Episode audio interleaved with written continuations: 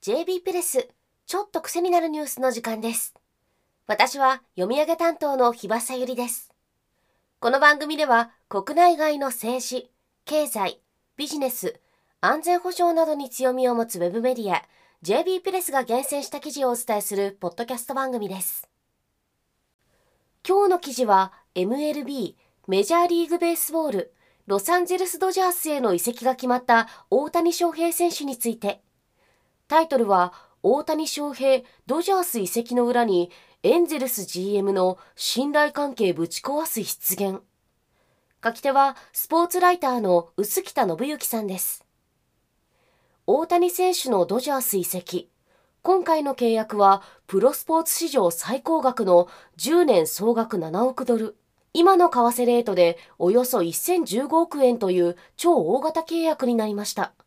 しかも、その年俸総額の97%は、契約満了後の2034年から43年に支払われる後払い契約になるそうです。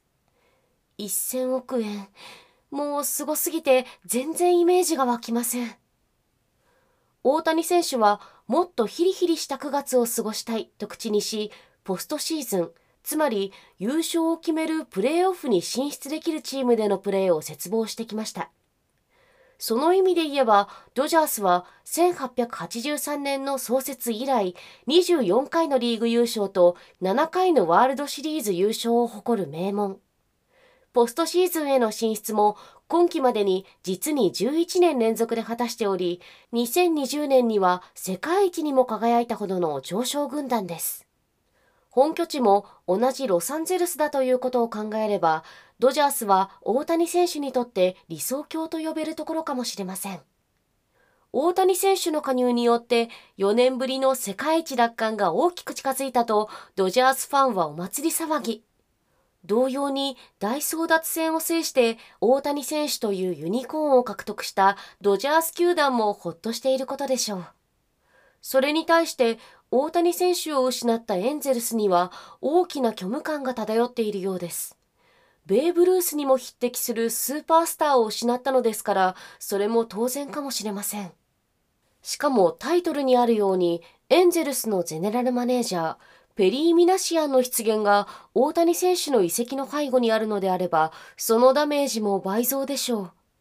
薄北さんによれば、コンオフにフリーエージェントになった大谷に対して、エンゼルスはクオリファイングオファーをかけましたが、期限である11月14日までに合意を得られず、業界内ではエンゼルス残留は厳しいと見る向きが圧倒的大半を占めていたそうです。それでもエンゼルスの関係者は、翔平はきっと恩義を感じて残ってくれるはずだという根拠のない希望的観測を持っていたようです。翔平を6年間にわたって育成してきたのはエンゼルスであり、自分たちが大谷のツーウェイプレーヤー、二刀流のシステムを完成させたという話をメディアや MLB 全体に向けて喧伝していたそうです。ああ、クオリファイングオファーとは、フリーエージェントになった選手に対してメジャーリーグが定めた規定の年俸額で1年契約を求めることができるという制度のことです。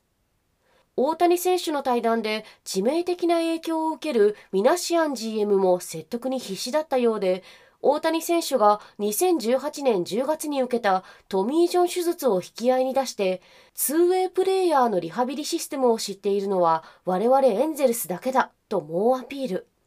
挙句他球団へ移籍するようなことがあれば本意ではないけれど翔平大谷の全てを知り尽くしている我々エンゼルスをエネミーに回すことになってしまうという脅し文句までかけたそうです結果的にこれが大谷側の不信感と怒りを買ってしまう大失言となってしまったと臼北さんは指摘していますミナシアン GM の完全な戦略ミスだったんですね